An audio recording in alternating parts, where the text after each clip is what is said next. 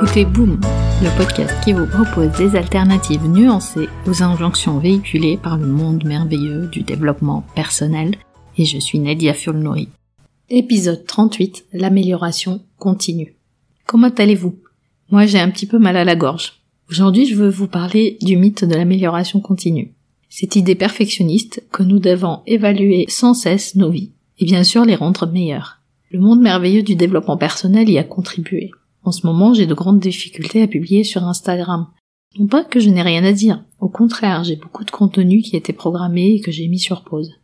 Mon rapport avec les réseaux sociaux est certes très ambivalent, mais j'ai remarqué que j'étais très attentive aux statistiques de mon compte, ce qui m'a obligé de m'arrêter et d'appuyer sur pause. Parce qu'un premier signe négatif de cette quête de l'amélioration continue, c'est quand on commence à évaluer sans cesse ce que nous faisons et en quelque sorte, on y rattache un peu de notre valeur personnelle. Le nombre de likes sur Instagram. Mais globalement, nous avons tellement de métriques pour nous évaluer dans nos vies modernes. J'ai une montre qui me dit combien de pas j'ai fait sur une journée, qui m'incite à compléter des objectifs euh, d'exercice physique et de mouvement. J'ai même le droit à des badges quand je complète certains objectifs. Euh, des médailles. Vous allez me dire, mais prends-toi une montre qui donne juste l'heure. Mais ça, c'est un autre sujet. Et en général, dans nos vies modernes, il y a quelque chose qui nous incite à travailler plus vite, à mieux faire, toujours.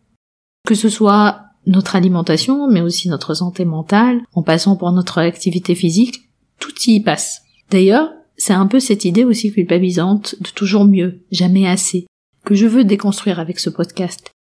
Et je veux défendre aussi l'idée de se sentir mieux dans notre expérience humaine dans sa globalité, sans vouloir forcément toujours s'améliorer en partant déjà de là où on est.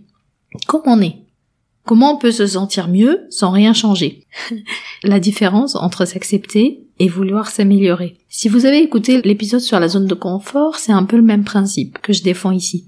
Comment vous pouvez vous focaliser sur l'acceptation de là où vous êtes au lieu de vous concentrer sur une amélioration continue de vous-même? J'ai regardé dans le dictionnaire. Améliorer veut dire augmenter les qualités, les capacités, le niveau de quelque chose ou de quelqu'un et les rendre meilleurs. Cela veut dire que là où vous êtes maintenant serait un problème et que vous devez changer. En tout cas, c'est ce que l'industrie du développement personnel nous vend. Et c'est le discours bien rodé dans ce monde-là. C'est comme si je vous disais constamment qu'il y a toujours quelque chose qui ne va pas chez vous et que je peux vous aider à changer, n'est-ce pas? Et c'est ce genre de discours qui me fait poser des questions et qui peut après me donner cette impression qu'on a besoin de s'évaluer. Je ne parle même pas de comparaison avec les autres, déjà entre soi et soi-même. Ce discours interne, qui veut qu'on se considère toujours comme pas assez. Mais où s'arrête finalement la barre pour atteindre le niveau assez? Notre expérience humaine est déjà en perpétuel mouvement.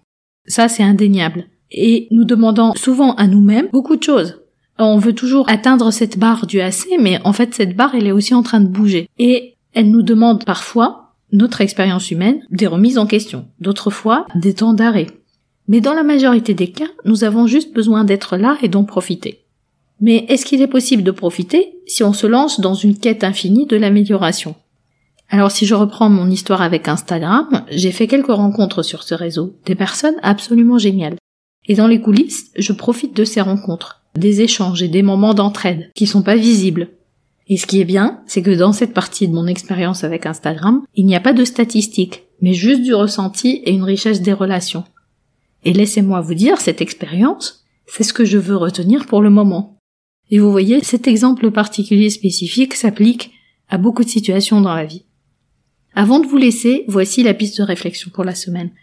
Vous pouvez vous sentir mieux maintenant juste en changeant votre façon de penser, et vous n'avez absolument pas besoin de changer vos circonstances. Vous n'avez pas à changer où vous êtes physiquement. Vous n'avez pas à changer avec qui vous vivez ou avec qui vous travaillez. Et l'idée est que vous n'avez tout simplement pas besoin de vous améliorer. Mais vous pouvez commencer par être votre premier soutien.